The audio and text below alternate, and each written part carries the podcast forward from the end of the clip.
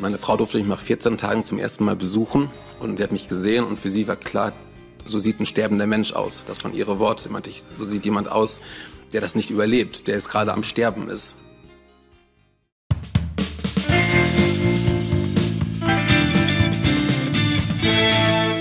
Herzlich willkommen im Nachtcafé-Podcast Das wahre Leben. Ich bin Michael Steinbrecher und ich spreche heute mit Hendrik Ferst. 2015 erkrankt der fünffache Vater an einer Autoimmunhepatitis. Die wird in den folgenden sechs Jahren so lebensbedrohlich, dass er die rettende Organspende fast nicht mehr erlebt.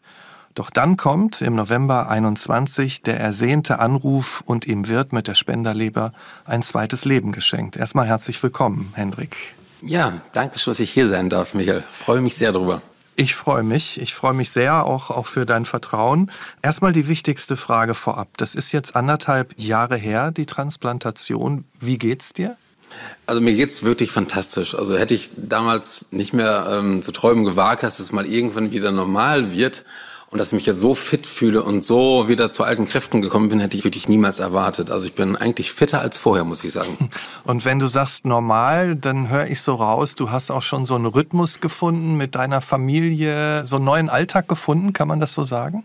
Ja, absolut. Also wir haben im Zuge dessen auch viele, also nach Transplantation viele neue Schritte gewagt und gesagt, okay, man hat viele Dinge aufgeschoben, wir haben einen Umzug uns gewagt und getraut und unsere Lieblingsstadt äh, gesagt haben, wozu immer warten und immer alles aufschieben. Und da hat man einfach eh ein ganz anderes Lebensgefühl gefunden. Und entsprechend ist auch unser Alltag halt ganz anders geworden, aber es ist halt traumhaft schön jetzt. Und man weiß halt alles noch, noch mehr zu schätzen, was man eigentlich eh vorher schon wusste, aber mhm. das war halt so eine Nahtoderfahrung, die sich halt lange auch hingezogen hat wo man auch viel Zeit hat, drüber nachzudenken, alles, was so mhm. gerade passiert und was passieren kann, dass man einfach noch mehr alles jetzt im Nachhinein eh mehr zu schätzen weiß. Wenn wir mal zurückschauen, du warst 30, hast als Softwareentwickler gearbeitet und hattest gemeinsam mit deiner Frau zwei Kinder. Als die. Krankheit sich so zum ersten Mal bemerkbar gemacht hat, in welcher Lebenssituation warst du damals? In einer ähnlichen, also wir hatten gerade da vor einem halben Jahr erst zum ersten Mal den Sprung nach Düsseldorf geschafft. Wir haben uns dann eine Wohnung gefunden. Ich habe einen neuen Job angefangen im Sommer und war halt natürlich dann alles neu und mega happy. Also alles hat sich gerade so schön etabliert und ich habe einen wirklich tollen Arbeitgeber gefunden. Wir waren gerade selber in der Kinderwunschplanung. Da wir auf normalen Wege keine Kinder kriegen konnten, haben wir uns dann darum bemüht und waren halt mitten in dieser Planung, halt unsere Familie zu vergrößern. Und genau in dem Moment eigentlich ging es plötzlich los. Wie denn? Wie, wie ging das los? Wie würdest du das beschreiben? Ja, eigentlich, ich selber habe mich eigentlich ganz normal gefühlt, aber nach außen hin war das halt anders. Also ich habe gemerkt, dass ich ein paar Dinge nicht so gerne mag. Ich mochte Kaffee nicht mehr ganz so gerne, gewisse Lebensmittel auch nicht mehr ganz so gerne. Und mhm. meine Haut wurde so ein bisschen gelb. Und meine Frau dachte schon, ah, hier ist was gelb, das ist einfach nicht in Ordnung als junger Mann geht man ja nicht von was Schlimmem aus, denkt mhm. sich so, ja, ist schon alles gut. Dann, ich glaube, eine Woche später war mein ganzes Gesicht gelb, meine Augen waren gelb und meine Frau hat gesagt, du musst jetzt ins Krankenhaus. Jetzt, Hendrik, gehst du ins Krankenhaus, hat sie gesagt. Kann ich genau, mir vorstellen. Jetzt, mhm. jetzt musst du da jetzt hin. Es fehlt gar nicht zu weit, du bist knackengelb. Und dann bin ich da rüber und es war eigentlich ziemlich schnell nicht klar, was ich habe, aber dass ich was habe, was sehr schlecht ist und dass ich auf jeden Fall stationär aufgenommen werde. Das war am zweiten Weihnachtsfeiertag 2015 und es war einfach klar, dass ich da jetzt bleiben werde und wir dann auf Suche gehen mussten. Da ging es halt direkt los mit der ersten Untersuchung und der erste Verdacht war halt, dass ich halt irgendwo ähm, Krebs hätte mhm. und wurde halt nach zwei Tagen auf die Onkologie verlegt. Das war es dann halt nicht, sondern Gott sei Dank war gerade frisch ein Gastroenterologe von der Uniklinik Düsseldorf dorthin gewechselt in das Krankenhaus und hatte dann ziemlich schnell gesagt, okay, alles klar, habe ich schon mal gesehen. Ultraschall ist ganz klar eine Leberzirrhose. Ihre Leber ist jetzt im Endstadium und wir müssen sie jetzt nach Uniklinik Essen überweisen, weil sie werden irgendwann eine Transplantation benötigen. Irgendwann brauchen sie ein neues Organ. Puh, und ich meine, Du warst 30, du hast von der Lebensplanung gesprochen. Wie ist das in dein und euer Leben gefallen? Wie hast du das erlebt, diese Nachricht und die Tage danach, die Zeit danach? Also im ersten Moment muss ich sagen, da ich mit der Erkrankung nicht viel anfangen konnte, war ich erstmal nur froh, dass es kein Krebs ist, weil man einfach halt mit Krebs schon sehr viel verbindet. Dann hat man halt ganz andere Vorstellungen von, aber so eine Leberzirrhose selber hatte ich vorher noch nicht so im direkten Austausch mitbekommen, dass irgendjemand mhm. das hatte oder irgendwas Schlechtes wäre. Und entsprechend bin ich da optimistisch geblieben. Ich hatte auch in der Uniklinik Essen sehr viele Gespräche, sehr viele Untersuchungen. Und klar ging es mir da nicht ganz so gut, aber ich habe mich ja fit gefühlt. Also meine Blutwerte waren schlecht, aber mir ging es trotzdem gefühlt gut. Und deswegen ist es dann immer schwer zu begreifen, wenn irgendwas Schlimmes ist, wenn es einem doch eigentlich gut geht. Wir hatten uns auch direkt damals natürlich mit den Ärzten ausgetauscht und gesagt, okay, ist das eine Erkrankung, die vererbbar ist? Ist das etwas, was ich meinen Kindern weitergeben kann? Und ist es eine gute Idee, noch Kinder zu bekommen, wenn ich doch jetzt eine lebensreduzierende Krankheit habe? Aber das wurde dauernd verneint und gesagt, nee, das ist alles wir können sich mit Medikamenten einstellen und da muss man einfach gucken, wie lange man mit so einer Leber leben kann. Aber die Schätzungen waren halt so fünf bis zehn Jahre mhm. sollten eigentlich gut machbar sein. Und entsprechend haben wir halt dann noch weiter dann noch Kinder gekriegt. Mhm. Unser Leben eigentlich soweit weitergeführt, ohne jetzt große Einschränkungen zu haben. Wenn du sagst, man kann dich ja mit Medikamenten einstellen, wie bist du denn mit den Medikamenten klargekommen? Also zu Beginn bekommt man halt sehr, sehr hohes Cortison. Ich war fast bei 100 Milligramm gewesen. Also war natürlich schon so ordentliche Ladung. Und die Immunsuppression hatte ich Glück, dass ich da nicht unbedingt großartig drauf reagiert habe. Also die Immunsuppression ist natürlich ein Medikament, was wirklich, egal welcher Hersteller und welches Präparat man genau kriegt, es ist alles Teufelszeug, also ist halt schon wirklich so, wo man sagen muss, Not gegen Elend und einfach gucken, welches das kleinere Übel ist. Aber ich muss sagen, ich bin halt ein Mensch, der sich nicht ganz so viele Sorgen und Gedanken dann über sowas macht, sondern halt auch sagt, okay, das ist jetzt so und was immer passieren wird, wird passieren. Aber solange es mir gut geht, solange ich mich fit fühle, beschäftigen wir uns nicht allzu groß damit, sondern lassen uns unser Leben so weiter genießen, ohne jetzt den ganzen Tag damit zu verbringen, oh Gott, was ist denn, wenn es mir dann schlechter geht? Was ist, wenn mir die Haare ausfallen? Was ist, wenn ich jetzt Hautkrebs bekomme? Und so weiter. Also so Themen, die halt mit so Medikamenten mitschwimmen. Es ist ja auch eigentlich durchaus gut für einen oder kann zumindest gut für einen sein, ne? wenn man die Ängste nicht so hochsteigen lässt, wenn man da nicht zerfressen wird von dem Gedanken, hu, was kann hier passieren, was kann da passieren. Du hast gesagt, du bist auch so ein Typ. Wie ist denn deine Frau? Ist, ist sie ähnlich oder sind bei ihr dann durchaus mal die Gedanken aufgekommen, huch, was wird denn, wenn sich die Krankheit wieder meldet und es akuter wird? Klar hat sich da mehr Sorgen gemacht als ich, aber ich habe ihr auch immer gesagt, mach dir bitte keine Sorgen, es ist alles gut, uns geht's gut, wir können jetzt auch Kinder kriegen, lass uns darauf konzentrieren und dadurch hat man das Ganze auch so ein bisschen ihr helfen können zu sagen, okay, wir kümmern uns nicht ganz so stark darum. Klar hat sie sich öfter mal Gedanken gemacht, mehr Gedanken gemacht, aber das haben wir bis dahin eigentlich bis zu meiner Not-OP eigentlich ganz gut hingekriegt. Du sprichst die Not-OP an. Ähm, es ging ja eine ganze Zeit lang wirklich gut. Du konntest so gut wie normal leben, aber im Herbst 2020 gab es dann akute Symptome. Was ist dann passiert? Ich habe zwar Wochen vorher auch schon so ein bisschen abgebaut, also mhm. ähm, ich wurde darauf angesprochen und gesagt so, hey, ich habe Fotos, wir haben Fotoshootings gehabt und haben welche schon gesagt so, hey, irgendwo sieht Henrik gar nicht so gesund aus, was ist denn da los?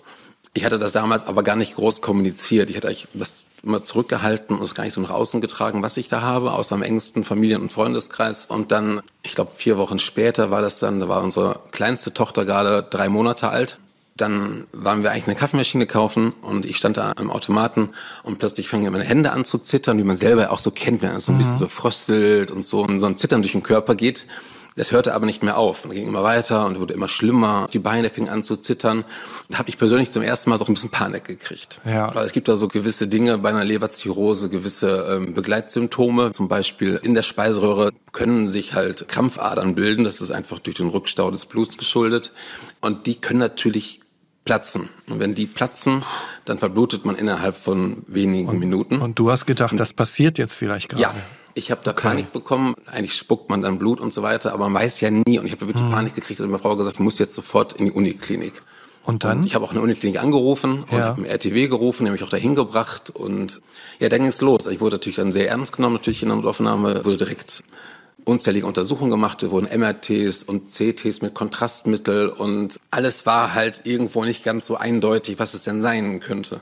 Ich muss dazu sagen, mein Körper ist halt durch diese Leberzirrhose auch ein bisschen verbaut. Also der Blutrückstau von der Leber, der zurückfließt in die anderen Organe, hat dazu geführt, dass meine Milz sehr groß geworden ist. Also normale Milz sind so acht Zentimeter groß bei mhm. normalen mhm. Menschen. Meine ist so bei 28 Zentimeter. Also meine ganze linke Bauchseite besteht praktisch nur aus Milz. Dadurch verschieben sich alle anderen Organe im Bauch. Die schwimmen ja, der Darm schwimmt und deswegen mhm. verschiebt sich alles ein bisschen. Und da kam halt der Verdacht, dass mein Darm gerade abstirbt. Und dann einfach die große Sorge aufkam, okay, wir haben jetzt hier zwei Optionen wir operieren den Herrn Ferst, dann wissen wir aber auf jeden Fall, Leber verkraftet so einen Eingriff nicht. Das ist für sie viel zu viel Stress, so eine große OP. Und die wird danach ganz kaputt gehen und der Pferd braucht dann definitiv ein Spenderorgan, sonst wird er nicht überleben. Alternativ, wir operieren ihn nicht, laufen aber Gefahr, dass er die nächsten 24 Stunden nicht überleben wird, wenn sein Darm gerade abstirbt. Dann stirbt man halt. Und das Problem ist auch, die Ärzte hatten, die haben natürlich viele Ärzte waren nicht eingeschaltet, haben uns untersucht und gehorcht und geprüft mhm. und haben ein Gremium gebildet haben sich halt mit mir zusammen für die OP entschieden. Die haben mir auch direkt gesagt, Herr Ferst, wenn Sie wach sind, werden Sie einen künstlichen Darmausgang haben, aber das kriegen wir alles hin. Da habe ich meine Frau auch angerufen, war ja natürlich mitten in Corona. Ah, okay. Das heißt, meine Frau war zu Hause und konnte immer nur von mir so ab und zu mal eine kurze Info kriegen, mhm. wusste aber gar nicht, was ist. Ich habe nur gesagt, es wird eine OP geben, es geht gleich los. Wahrscheinlich werde ich keinen Darm mehr haben, aber es wird alles gut. Mhm. Und den Rest kriegen wir alles hin. Dann wurde operiert, ne? Ja. Und dann, wie, wie war das, weil du sagst, was die Ärzte ja vorher schon angekündigt haben, wie war das, als du dann wieder bei Bewusstsein warst? Tatsächlich bin ich bin wach geworden und habe einfach automatisch sofort mit den Händen links und rechts meinen Körper abgesucht. Mhm. Ich einfach wissen wollte, okay, wo sitzt jetzt dieser Beutel und wie fühlt sich das an und so. Und ähm, hat sich ja vorher schon ganz kurz so eine halbe Stunde halt damit auseinandergesetzt, bevor die OP losging, was das dann im Leben bedeuten würde. Mhm. Wo ich immer dachte, okay, ist im Grunde auch nicht wichtig. Hauptsache, ich überlebe alles jetzt hier ja. und bin bei meiner Familie und da ist das halt so. Ja, dann gibt's halt Schlimmeres im Leben und kann man auch mit umgehen. Aber da war halt nichts. Und ich war halt auch dann irgendwie dann völlig überrascht und hatte halt so eine riesige Narbe. Ja, meinen Bauch komplett vom Rippenbogen bis unten runter in die Leiste einmal aufgeschnitten, also wirklich kompletten Bauch einmal aufgemacht haben alle Organe einmal rausgeholt und quasi abgetastet und gefühlt. Und das Ergebnis war letztendlich nichts. Also das heißt, wenn ich das jetzt richtig verstanden habe, die OP, da hatte man sich bewusst dafür entschieden, nach langem Hin und Her, und du hast ja auch Ja gesagt, aber im Nachhinein muss man sagen, hat man da nichts gefunden, was eigentlich besorgniserregend genau. war. Aber es ist das eingetreten, was du gesagt hast. Ab da war klar, du brauchst eine neue Leber, du brauchst eine Transplantation. Ne? Ist so absolut. richtig, ja? Und, ist absolut richtig, ja, ja. Und war dann klar, wie lange du Zeit hast? Wie lange das gut geht ohne?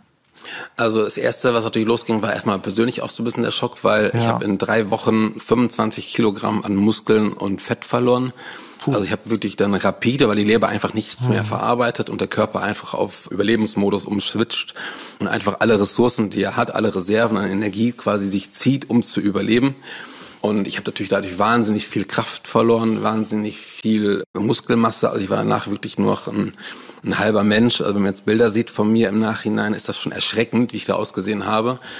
Meine Frau durfte mich nach 14 Tagen zum ersten Mal besuchen und die hat mich gesehen und für sie war klar, so sieht ein sterbender Mensch aus. Das von ihre Worte, ich, so sieht jemand aus, der das nicht überlebt, der jetzt gerade am Sterben ist. Und mhm. das war halt schon alles sehr, sehr heftig. Ich war, glaube ich, vier Wochen im Krankenhaus gewesen und musste dann versuchen, wieder mit dem Rollator wieder anfangen, ein bisschen sich zu bewegen und wieder ein bisschen Kraft zu finden und wieder ein bisschen so mobil zu werden. Aber dann kamen auch schon die ersten Komplikationen, wie es halt so ist, wenn die Leber ganz aufgibt. Ich habe eine, nennt sich Aszites bekommen, das ist ähm, Bauchwasser. Mhm. Also das, das Wasser, was so im Körper sich befindet, kann nicht mehr richtig irgendwo transportiert werden, wird dann über die Gefäße in den Bauch ausgeschieden. Das heißt, ich hatte so acht Liter Wasser im Bauch, also wie so eine Hochschwangere. Und ich musste halt, als ich zu Hause war, regelmäßig wieder in die Uniklinik in Notaufnahme abends, weil ich nicht mehr atmen konnte. Dann musste es wieder punktiert werden, Wasser abgelassen werden. Und da war allen drumherum ab und zu klar, mhm. wir müssen jetzt den Herrn Ferst listen, so schnell wie es geht, damit er halt überhaupt eine Chance hat, noch ein Organ zu kriegen, bevor es ihm ganz so schlecht geht. Ich meine, es war klar, du brauchtest eins, du brauchtest diese Leber, um zu überleben. Für dich, natürlich auch für die Familie. Da ist es natürlich schon entscheidend, wo stehst du denn auf dieser Liste? Wonach wird mhm. es denn festgelegt? Wie weit oben du da stehst? Wie schnell du drankommst? Also genau wissen tut man es natürlich nicht, wo man auf der Liste steht, weil natürlich viele Faktoren hier da entscheidend sind bei der Vergabe der Organe. Aber im Allgemeinen gibt's für die Leber, so nennt sich ein MELD-Score. Da gibt eine feste Formel, die ist international festgelegt und die wird berechnet und kommt eine Zahl raus. Bei mir war sie, glaube ich, bei 17 oder so. Es ist nicht wahnsinnig hoch, die geht bis 40. Aber ich habe damals, als ich dann gelistet worden bin, Sonderpunkte bekommen. Man kann Sonderpunkte beantragen, wenn man eine zusätzliche, sehr schwere Komplikation hat, die die Lebenszeit nochmal stark limitiert. Das Problem war meine Leber, da kommen wir jetzt zum Thema Blutdruck und Blutfluss. Ich hatte eine Thrombose gebildet in meiner Fortader. Das ist so Puh. die mhm. Hauptader. Mhm. Die ist so daumendick das Problem ist, dass an dieser ähm, Fortader das neue Organ angeschlossen wird. Wenn jetzt die Fortader zusitzt, kann kein Organ mehr angeschlossen werden. Es war also so eine tickende Zeitbombe. Und das war alles natürlich noch, was obendrauf noch extra schwierig wurde. Also ich musste Blutverdünner nehmen, damit die Thrombose sich ein bisschen aufgehalten wird. Auf der anderen Seite habe ich natürlich, wie gerade schon angesprochen, diese Krampfader im Hals bekommen. Und hatten halt Angst, dass ich, wenn die entreißt, mein Blut nicht mehr gestoppt werden kann, weil ich halt zu viel Blutverdünner im oh, Körper wow. habe. Und das war alles so ein Für und Wider. Und, also ähm, das heißt, du warst, dein Leben war von unterschiedlichen Seiten sozusagen bedroht. ne? Gibt man genau. davon zu viel? Ist da das Problem der Lebensgefahr? Gibt man zu wenig an einer anderen Stelle? Genau, also immer die Gefahr, jedes Mal, wenn ein mhm. Organ kommen würde, muss immer erst geguckt werden, Ultraschall ist überhaupt Fluss. Ist da ja. überhaupt ein Blutfluss? Können wir überhaupt transplantieren oder kann man sagen, okay, wenn da eine Thrombose drin sitzt, dann gibt's leider auch keine medizinischen Maßnahmen mehr, um irgendwas zu tun. Wenn die zusitzt, sitzt die zu und dann kann man eigentlich nur noch über halt irgendwie eine Palliativversorgung nachdenken, weil auch dann kein Organ mehr gibt. Mhm. Und deswegen gab's Sonderpunkte, die muss man halt beantragen bei Eurotransplant dass man die bekommt, dass man auch nachweist, okay, das sind mhm. jetzt wirklich ganz schlimme Dinge und es wird ein Riesengremium, der es quasi beantragt. Also es ist ja mhm. wahnsinnig viel Aufwand, was da so medizinisch auch abläuft im Hintergrund, um jemanden zu listen. Wenn ich mir das so vorstelle, selbst wenn man nicht alles in den Details versteht, aber dein Leben war komplett in Gefahr aus unterschiedlichen Richtungen. Wie gesagt, du warst ja nicht alleine. Was bedeutet so ein Ausnahmezustand für das Familienleben? Ja, also ich glaube, zum einen hat mir das Ganze auch so ein bisschen, mich selber auch ein bisschen auch gerettet, weil man einfach halt für mich selbst, wo ich sage, ich, ich der Erkrankte bin und ich bin halt der Familien, ich bin halt der Vater, ich bin halt der Ehemann. Ich habe auch dann mit die Verantwortung, dann allen ein gutes Gefühl zu geben und zu sagen, hier komm, Freunde, mhm. das ist jetzt nicht blöd, mir geht's nicht gut, aber wir kriegen das hin und wir machen normal weiter. Und da habe ich meiner Frau auch besprochen, weil wir gesagt haben, das ist jetzt die Kindheit unserer Kinder an die sich ihr Leben lang zurückerinnern werden. Also machen wir das Beste und Schönste daraus, was auch immer im Leben jetzt passieren wird, was mit mir passieren wird. Wir haben die Verantwortung dafür, gute Laune zu machen und hier auch weiterhin einen normalen oder halt einen schönen Alltag dann irgendwie auch zu realisieren. Ne? Konntest du denn, wenn du mit den Kindern gespielt hast, auch einen Moment abschalten doch, das ging gut. Also ich hatte es immer gut hingekriegt, das in dem Moment dann auszuklammern. Klar ging es mir natürlich extrem schlecht. Also ich war körperlich halt unglaublich unfit. Also als ich damals gelistet worden bin, konnte ich keine einzige Untersuchung zu Fuß irgendwo erreichen. Heißt, ich wurde mhm. innerhalb der Uniklinik immer mit einem Rollstuhl oder mit dem Bett zur Untersuchung geschoben, weil ich körperlich nicht in der Lage war, zum nächsten Aufzug zu gehen und eine Etage runterzufahren. Also konnte ich mhm. nicht. Das war wirklich viel zu viel. Ich habe trotzdem immer versucht zu sagen, okay, auch wenn es für mich unglaublich kräftezehrend ist, ich gehe jetzt zwei Etagen nach oben und mhm. bringe jeden Abend die Kinder ins Bett. Okay. Auch dieses Ritual weiterzumachen und auch immer weiter da zu sagen, hier Papa ist da und ich bin mhm. bei euch und habe ich auch jede Sekunde da genossen. Mhm. Aber es war halt natürlich alles ein Kraftakt. Das war alles schon, ja. Sag mal, wie alt waren? Kann man sich gar nicht vorstellen. Wie alt waren, weil du sagst ins Bett bringen und so. Wie alt waren eure Kinder denn da so ungefähr? Meine Zwillinge waren vier Jahre, die habe ich dann ins Bett mhm. gebracht. Und meine kleinste Tochter war ja gerade ungefähr ein halbes Jahr alt. Ja. Und die Mittelalte war da acht. Und die älteste war da 16, ja. Also vier und auf jeden Fall acht und 16. Da ist ja auch die Frage, was sagt man denen, oder? Was habt ihr denen erzählt, was deine Situation anging? Wie offen wart ihr da? Ja, also ähm, bedingt. Also gerade bei den Kleinen und so, mhm. da habe ich immer gesagt, okay, Papa ist halt nicht fit, uns geht's, mir geht's mir gut, wir können auch nicht in Urlaub, wir können auch nicht zu Oma fahren, wir können nicht weit weg, weil Papa halt immer hier sein muss, weil halt jederzeit ein Anruf kommen kann und dann kriegt Papa ein neues Organ und dann muss er natürlich hier sein. Aber wenn er ein neues Organ hat, dann wird er wieder fit und dann wird alles so wie früher. Und so haben wir es immer so erzählt und so haben die auch immer gesagt, okay Papa, irgendwann kommst du dein Organ und dann geht's dir wieder gut. Und so haben wir halt versucht, mit den Kleinen dann zu sprechen. Mit, klar, mit der Ältesten, logisch mit 16 Jahren, da macht man denen nicht viel vor. Ne? Da mhm. wisst natürlich genau, wie es läuft. Und mit der Achtjährigen, die hat auch schon verstanden, worum es da geht, aber hat trotzdem auch da versucht zu sagen, hey, kein Grund jetzt zu Besorgnis, das wird alles. Na klar, aber kriegen die Kinder was mit. Das heißt, wenn ich mit der am Tisch gesessen habe, wir haben Karten gespielt, bin ich halt währenddessen dreimal auf die Leute gerannt und musste halt mich übergeben. Hm. Oder dass ich halt Mittagsschlaf machen musste, um irgendwie fitter zu sein, dass ich den Tag überstehe. Ich habe starke Schmerzmittel nehmen müssen damals. Ich habe siebenmal so starkes Medikament bekommen, siebenmal so stark wie Morphium damit ich halt diese Schmerzen nicht habe. Lag also oft im Badezimmer auf dem Boden, musste halt mhm. warten, bis die Medikamente wirken, um überhaupt wieder aufstehen zu können. Und klar, natürlich kriegen die Kinder das mit. Also ganz viel, was die aufgreifen und die sind so wie kleine Schwämme. Die saugen sowas auf. Also und, ähm, haben sich schon ja, Sorgen schwierig. gemacht, oder? Haben sich Sorgen gemacht wenn man jetzt Gespräche führt, auch mit den Kleinen, die jetzt sechs sind, wie oft die davon anfangen und wie oft die darüber erzählen, dass ich jetzt wieder fit bin und dass sie jetzt wieder darüber reden und sagen, ich bin damals ganz oft mit Mama irgendwie ähm, im Wald gewesen und habe nach Kleeblättern gesucht, um mir ein neues Organ für dich zu wünschen und so. Und dann denke ich mir, Wahnsinn, dass so ein vierjähriges Kind, obwohl man sagt, alles ist gut, sie trotzdem dass den so beschäftigt, ne? Und die sehen einen ja auch. Mhm. Und ähm, die nehmen ganz, ganz viel wahr. Das ist wirklich verrückt. Und mhm. da kann man natürlich viel versuchen, wie man will. Die kriegen viel mit. Und deine Frau, du hast ja gesagt, dass sie sich schon mehr Sorgen macht als du mal ganz grundsätzlich. Wie ging's ihr?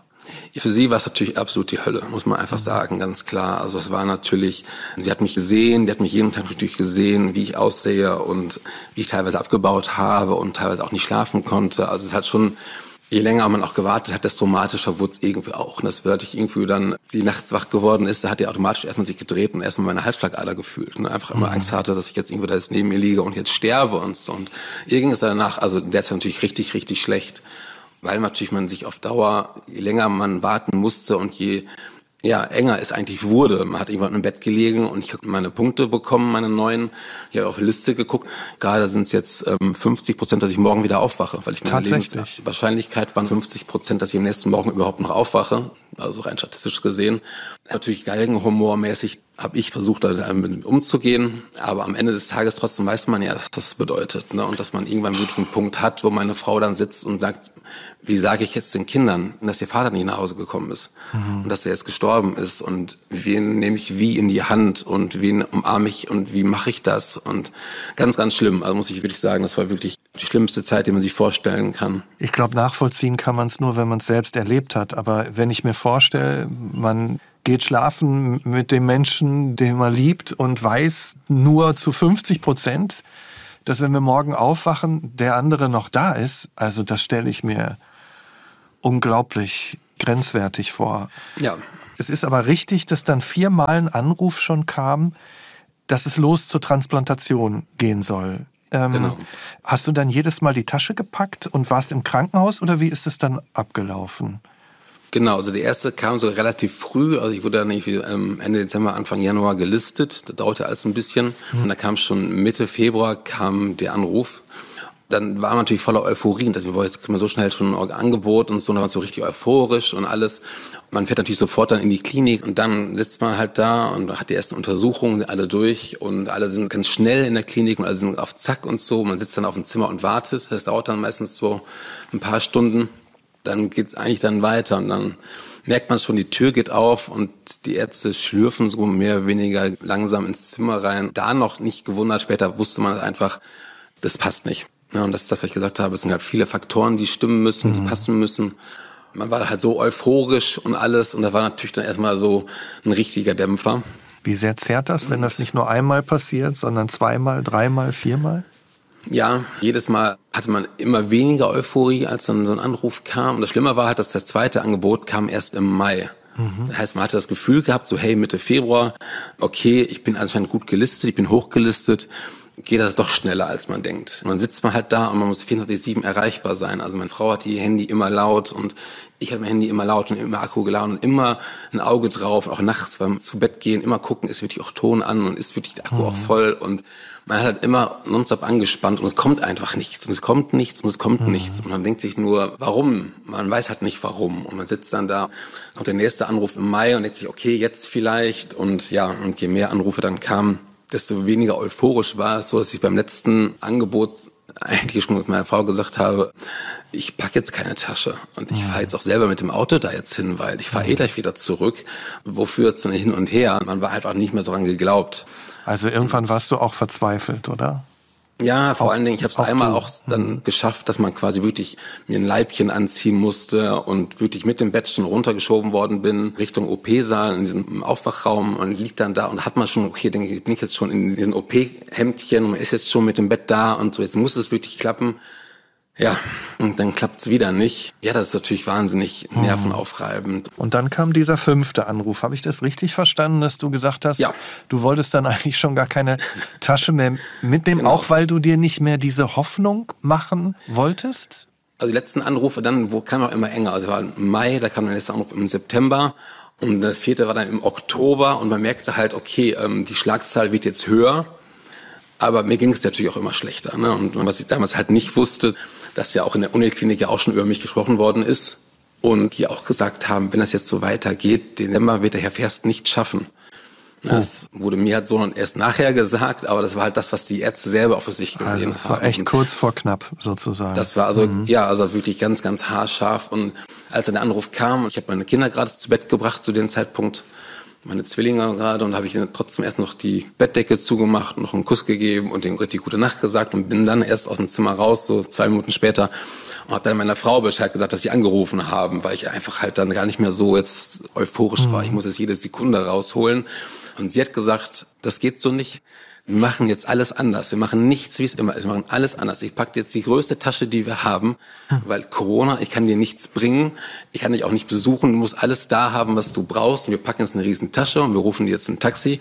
Und heute machen wir alles anders, als wir es sonst gemacht haben. Und du wirst auf keinen Fall nach Hause kommen. Wenn, dann bleibst du da und sagst denen, du gehst erst weg, wenn du da irgendwo was passendes hast. Weil einfach hat mir auch so schlecht ging. Und sie hat es ja auch gesehen, wie schlecht hm. es mir körperlich ging. Wie ist es dann im Krankenhaus weitergegangen? Also mit großer Tasche dahin? Auf die Frau gehört, nehme ich an. Und, und genau. dann? Kurzen Ärger bekommen, dass die Tasche viel zu groß ist und nicht wissen, wo sie die unterbringen sollen. Aber gut, und dann ist es ja wie immer halt erstmal Blutkontrolle, Corona-Test, PCR-Tests und dann halt gucken, Ultraschall der Leber und das war alles gut, das war alles okay und dann hieß es, okay, jetzt kriegen sie halt ihr Zimmer wie immer und jetzt warten wir. Und dann ist halt immer so dieses Warten. Ich war um 8 Uhr da und habe dann erstmal, ich glaube, bis 1 Uhr da auf dem Zimmer gelegen und es hat nichts passiert, gar okay. nichts. Und mhm. wartet einfach stundenlang und dann ja, hat man halt gelegen und dann kurz Eltern angerufen und so und mit seiner Frau telefoniert, noch mit ihr nochmal gesprochen und so und dann sitzt man halt da und es passiert einfach nichts. Mhm. Und dann plötzlich wurden die ganz panisch, die Tür ging auf und da kamen zwei Schwestern rein, müssen in einer blauen Box, ihre Wertsachen müssen da rein, sie müssen jetzt aufschreiben, was die Wertsachen sie mithaben und sie müssen jetzt währenddessen schon ihr Kittel anziehen und so richtig Puh. hektisch. Dachte ja. ich, hätte ich jetzt auch in den letzten fünf Stunden machen können in Ruhe. ja. Für den Stress, ja, ja, und dann alles ganz zack, zack, zack und während ich meine Ring ausgezogen habe, mein Ehering und man muss sich schon den Kittel halb an und aufs Bett und dann schieben sie jetzt runter. Ja, und dann gehe ich runter, wieder in diesen Narkoseraum, wieder da gelegen. Na, ich freue mich jetzt auch gar nicht. Das, mhm. Da fehlt jetzt eh nichts. Und dann kam halt Narkoseschwester zu mir, ein bisschen mit der halt gesprochen. Und hat ein Telefon dabei, da wurde sie angerufen und sagte, Herr Fers, ich muss mal ganz kurz weg. Und dann ging sie halt weg zu einer Schleuse und kam wieder mit so einer großen weißen Transportbox. Und das sieht so ein bisschen aus wie so eine Box von einem Essenslieferanten, von mhm. so einem mhm. Pizzadienst, aber halt in weiß und mhm. legt mir diese Box, diese große Box aufs Bett und sagt, Herr Ferst, das ist jetzt Ihre Leber. Oha. Können Sie sich mal bekannt machen, das ist Ihre neue Leber und die bekommen Sie heute. Ich sehe, Quatsch, die musst du erst noch ins Labor, weil jedes Mal müssen Organe erst ja. ins Labor, da Stück nicht Stück raus, geht und wird geguckt, wie gut ist so ein Organ und ist es wirklich auch okay und ja, da muss doch erst noch geprüft werden, das kann doch jetzt nicht wahr sein. Und meinten die, doch, das haben wir alles geprüft, das haben wir alles gemacht, das ist Ihre Leber und sie kriegen die jetzt. Was hat das, ja, in, was das, hat das in dir ausgelöst? Also zu wissen, oh. heute ist der Tag, jetzt ist es soweit? Das war wirklich ein sehr, sehr verrückter Moment. Also da habe ich auch zum ersten Mal so richtig eine Stimmung zwischen Euphorie und riesengroßer Panik. Panik? Weil man halt denkt so, ja. dass man diese OP ja auch nicht überleben kann. Also mhm. es gibt immer so eine hohe Wahrscheinlichkeit von ungefähr 80 Prozent, Pi mal Daumen natürlich, ne, dass man diese OP überlebt. Mhm. So, das ist aber natürlich trotzdem noch ein großes Risiko, weil es einfach ein riesiger Eingriff ist und ja. das ja auch schon so die, die Kür der Chirurgie ist und der Transplantation und ja auch die Gefahr ist, dass dein Körper so ein neues Organ abstoßen kann. Das gibt's ja auch und das kann halt in vielen Phasen nach so einer OP auch passieren und das sind halt mhm. Gedanken, die man nicht in der Sekunde alles macht und dann denkt man sich, man kann seiner Frau nicht Bescheid sagen, kann meine Frau nicht anrufen und die sagen, es geht jetzt los, sondern sie wusste einfach nichts. Und das war echt schlimm. Das war mhm. so furchtbar. Ich sitze und sage, ich kann jetzt nicht mit ihr reden und ihr sagen, was gerade passiert. Und ich bin dann in diesen Narkoseraum rein, wo man vorbereitet wird. Das dauert so eine Stunde, weil wirklich halt alles, was die Medizin hergibt, quasi an einen angeschlossen wird oder in einen reingeschoben wird, weil es einfach halt so ein unglaublich aufwendiger und komplexer Eingriff ist. Und ich habe jeden, den ich gesehen habe, gesagt, Freunde, ich weiß, ihr macht einen tollen Job, aber ich habe fünf Kinder und eine tolle Frau. Ihr dürft nichts falsch machen, ihr dürft keinen Fehler machen, ihr müsst euch alle anstrengen. Ja. Bitte sagt jeden, den ihr gleich im OP-Saal trifft, sagt dem das bitte. Und ich war wirklich da sehr aufgelöst. Ja, dann mhm. ein bisschen panisch auch und dachte, okay, ja, und hoffentlich machen die alles richtig, hoffentlich geht da nichts schief. Und ja, und danach so nach 15 Minuten schlafen, legen die einen schon mal so ein bisschen schlafen, mhm. dass die halt die restlichen Sachen machen können, die halt dann komplexer sind. Ne? Also die schieben einen da wirklich überall im Körper irgendwelche Sonden rein, mhm. die bis ins Herz gehen, die bis in die Lunge gehen und so. Also es ist schon wirklich sehr komplex. In der war Euphorie, in der war Panik, in der war die dringende Bitte, dass sie doch bitte alles geben bei der OP. und irgendwann schlummerst du dann ja weg. Wie war das, als du wieder aufgewacht bist? Schwierig. Also beim ersten Mal wach geworden, als ich noch intubiert war und dann kriegt man ja immer so ein bisschen Panik, weil man halt nicht sprechen kann. Das Gerät ja in deinem Hals sitzt zwischen deinen Stimmbändern, man kann ja nicht reden und dann wird man kurz panisch, aber dann schläft man wieder ein und dann wird man wieder wach.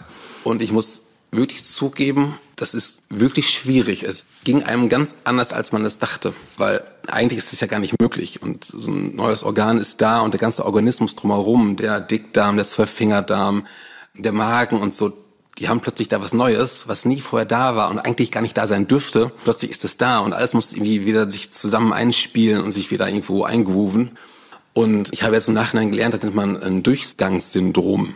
Und das habe ich mit vielen ausgetauscht, die transplantiert worden sind. Und man macht da psychisch echt was mit. Also man hat Halluzinationen, man hört Dinge, die gar nicht da sind. Ja, man dreht echt ein bisschen durch, muss man sagen. Also ich war echt so eine Woche lang echt, puh. Ja, und das ist dann so nach dem dritten Tag Bettlägerigkeit wird man zum ersten Mal mobilisiert. Ja. Und da kommen drei erwachsene Männer, zwei, also einer links, einer rechts und einer von hinten und die heben einer mehr oder weniger hoch. Man steht auf seinen beiden Füßen und man geht zwei Zentimeter mit einem Fuß nach rechts, die andere Fuß zieht man wieder zurück und das Ganze wieder rückwärts und dann legt man sich wieder hin und das war's. Und man ist völlig erschöpft von einfach kurz stehen und die Füße bewegen und hat irgendwie die Erwartung gehabt, so jetzt behält eine neue Leber und jetzt geht's mir super. Ja, so wie so eine Spontanheilung, ne? Das Organ ist da, jetzt geht's mir dann wieder besser, aber offenbar scheint es erstmal ja überhaupt nicht so der Fall zu sein. Genau, man hat immer noch diese Panik im Kopf, was ist, wenn sie jetzt abgestoßen wird, ja. was ist, wenn ich jetzt plötzlich Fieber kriege, was ist, wenn jetzt was los ist. Ich habe mhm. kurz Fieber gekriegt, ganz kurz, nicht viel, aber so 38,5, aber alle wurden dann so ein bisschen nervös. Das war wirklich schwierig und auch, muss man auch ehrlich gestehen, ich finde so als erwachsener Menschen, wenn man dann so auf so einer Bettpfanne angewiesen ist, mhm. so ein Katheter und so, diese Hilflosigkeit, diese Machtlosigkeit und dass man einfach nichts dagegen tun kann, das ist teilweise auch dann psychisch auch nicht gerade was mhm. besser macht. Und ich glaube, so nach acht Tagen konnte ich dann die Intensiv verlassen auf so eine Vorintensiv.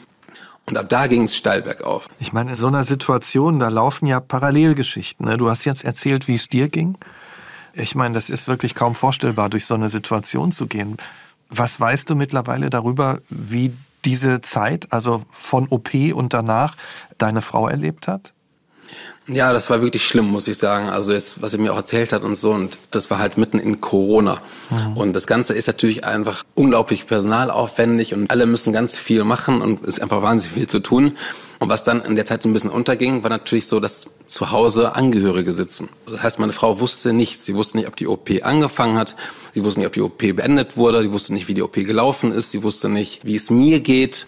Und geht einfach davon aus, dass man halt vielleicht den Menschen nie wieder sieht und dass man halt, wie ich vorhin schon sagte, jetzt sich mhm. überlegen muss, wie ich jetzt den Kindern das gleich sage und wie mache ich das und wann sage ich denen das und kommt dann auf uns zu und wie machen wir es mit dem restlichen Leben und, und das war mhm. natürlich einfach wirklich, wirklich schlimm und ich war tatsächlich von der Intensiv der Erste, der sie angerufen hat. Also ich habe sie selber angerufen und ihr mhm. gesagt, hey, ich bin jetzt wieder wach und das war ja, ich weiß nicht, wie viele Stunden später das waren, das war ja bestimmt zwölf Stunden nach der OP oder so und das war wirklich sehr, sehr lange oder länger noch, glaube ich. Wie lange warst du dann in der Klinik? Ähm, das ging dann überraschend schnell. Ich war zweieinhalb Wochen insgesamt im Krankenhaus.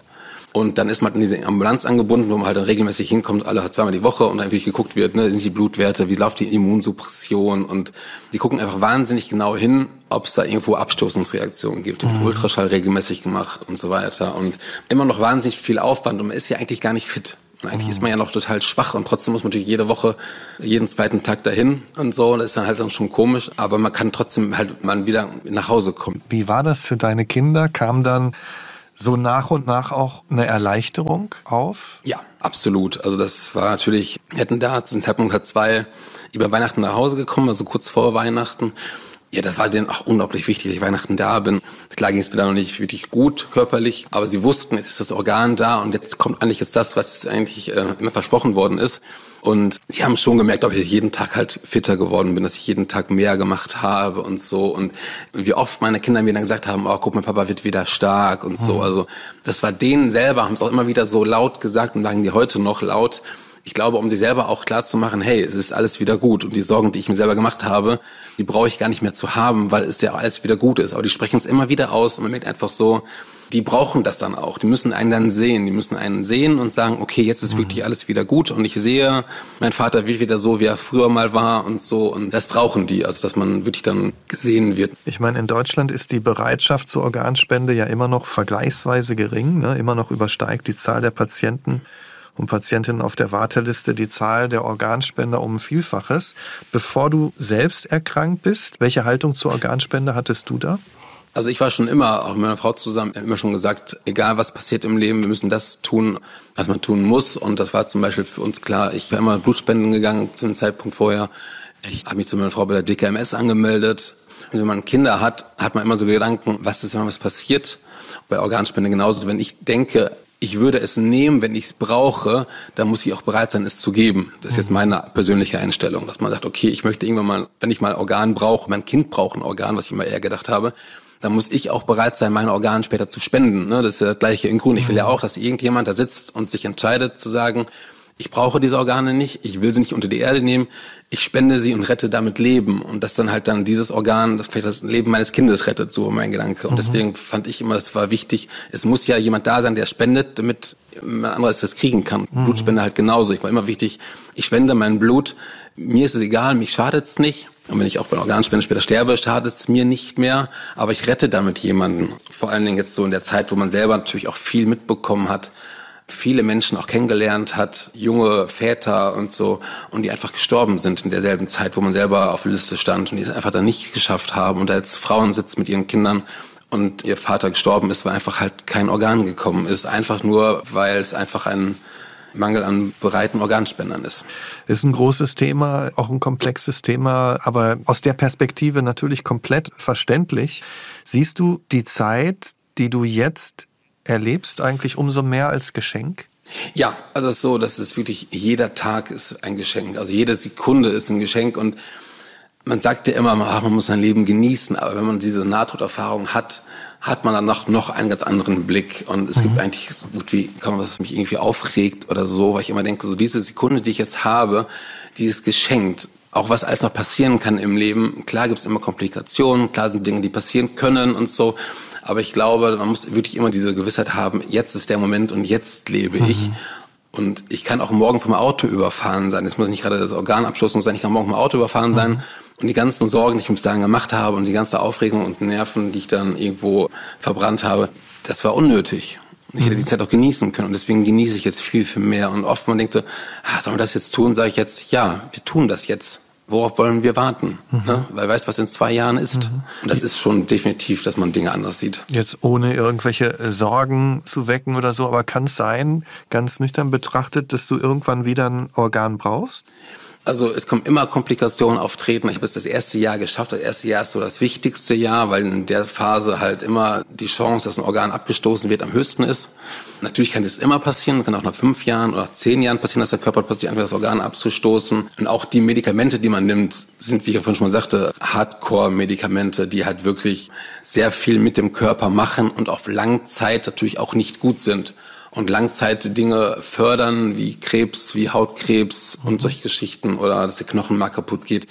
Aber das ist alles geschenkt. Ich denke, auch jeden Tag, den ich habe, ist geschenkt. Und alles, was jetzt kommt, ist geschenkt. Und wenn das dann kommen sollte irgendwann, dann ist das so. Aber die Zeit, die ich bis dahin leben durfte, die habe ich geschenkt bekommen von meinem Spender. Die hätte ich gar nicht mehr gehabt. Ich wäre schon längst tot.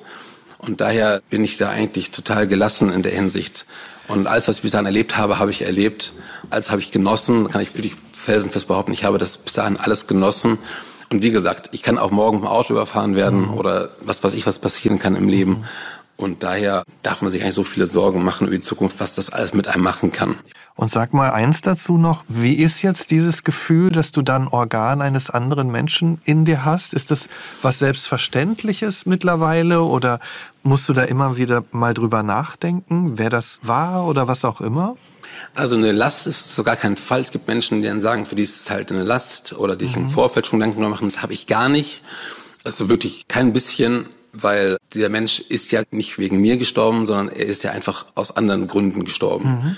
Aber die Angehörigen haben sich ja dazu entschlossen, damit Leben zu retten. Und ich empfinde einfach nur wirklich auch täglich, dass ich darüber nachdenke, an Dankbarkeit, dass so entschieden worden ist, dass jemand im schlimmsten Moment seines Lebens entschlossen hat zu sagen, aber damit rette ich Menschen und ich bin damit gerettet worden. Und man sagt ja auch, dass man vielleicht gewisse Eigenschaften von seinem Spender übernimmt. Das sagt man. Viele, die ich kennengelernt habe, sagen das auch, dass sie teilweise Dinge anders machen. Also meine Frau sagt, ich helfe jetzt mehr im Haushalt als vorher. Man weiß es nicht, ne? Also, mhm. aber ich denke da schon jeden Tag drüber nach, muss ich sagen, aber halt nur positiv. Also ich bin mhm. einfach jeden Tag einfach so froh und ich muss auch sagen, auch meine Narben, ich bin so stolz auf diese Narben, dass ich diese Narben habe und am liebsten zeige ich sie jedem, ob man möchte oder nicht, weil ich da so stolz drauf bin, dass ich dann dieses Geschenk bekommen habe und ich finde auch, dass jeder das sehen soll. Man einfach sehen soll hier, ne, ich habe dieses Geschenk bekommen und deswegen bin ich jetzt hier und deswegen lebe ich. Und wenn du auf dein Leben schaust, du hast die Familie erwähnt, dein Leben insgesamt, was ist dir nach all dem, was du erlebt hast, heute wichtig im Leben? Eigentlich die Familie. Also das ist wirklich das Aller, Allerwichtigste, dass ich mit meinen Kindern eine tolle Zeit habe, dass meine Kinder eine tolle Kindheit haben und tolle Menschen sind und werden, dass die halt wirklich alles dafür tun kann, dass sie das werden und dass man für sie da sein kann, alles miterleben kann. Und man hat natürlich gesehen, dass man wirklich tolle Freunde hat, tolle Familie hat. Mein bester Freund war bereit, auch für mich eine Leber zu spenden, also ein Stück von seiner Leber abzugeben. Das war jetzt technisch nicht möglich, aber dann so viel Rückhalt zu bekommen, war schon wirklich außergewöhnlich, muss ich sagen, dass man das so gesehen hat. Also meine Frau und ich betreiben ja unsere Instagram-Kanäle, nutzen da ja viel unsere Reichweite zu nutzen, um halt Menschen darüber aufzuklären. Wir haben auch in meinem mhm. letzten Jahr, in der ganzen Zeit, wo ich halt quasi auf der Liste stand, haben wir die Menschen mitgenommen und denen alles auch gezeigt. Es haben unglaublich viele Menschen da an einen gedacht und mitgefiebert. Das war wirklich unbeschreiblich, wie viele Menschen da hinter einem gestanden haben. Also als mein Anruf kam, haben, glaube ich, 500.000 Menschen das mitbekommen und gesehen und haben Nachrichten geschrieben und mhm. alles andere. Und man sieht aber auch, wie viele Menschen da draußen da sind, die einfach empathisch sind, die einfach auch mhm. mitfühlen sind und dass da sowas halt, solche Geschichten, wie ich es erlebt habe, aber auch halt viel zeigen kann und man zeigen kann, wie wichtig dieses Thema Organspende ist und wie wichtig es ist, sich darüber Gedanken zu machen. Und man da gar nicht viel tun muss, außer mit seinen Freunden und Verwandten darüber zu sprechen und halt auch so eine Karte einfach auszufüllen. Einfach zu sagen, hey, das ist jetzt meine Entscheidung, wie auch immer sie ausfällt, aber ich habe sie getroffen, ich habe sie aufgeschrieben, ich habe sie notiert und nehme sie halt entsprechend halt mit, dass einfach Menschen da sind und man einfach Menschenleben retten kann. Vielen Dank, der Hendrik, dir von Herzen und natürlich auch deiner Familie weiterhin alles Gute und wirklich Respekt dafür, wie ihr als Familie durch diese fordernde Zeit gegangen seid. Vielen Dank. Ja, danke schön. Danke für die Zeit und für die Gelegenheit. Hat mir sehr viel Spaß gemacht. Mir auch. Und äh, vielen Dank auch an Sie fürs Zuhören. Wenn Sie den Podcast mögen, abonnieren Sie ihn gerne und empfehlen Sie ihn auch gerne weiter. Und vor allem würde ich mich freuen, wenn Sie regelmäßig dabei sind und mit uns immer wieder eintauchen ins wahre Leben. Bis hoffentlich bald. Ich bin Michael Steinbrecher. Wir hören uns.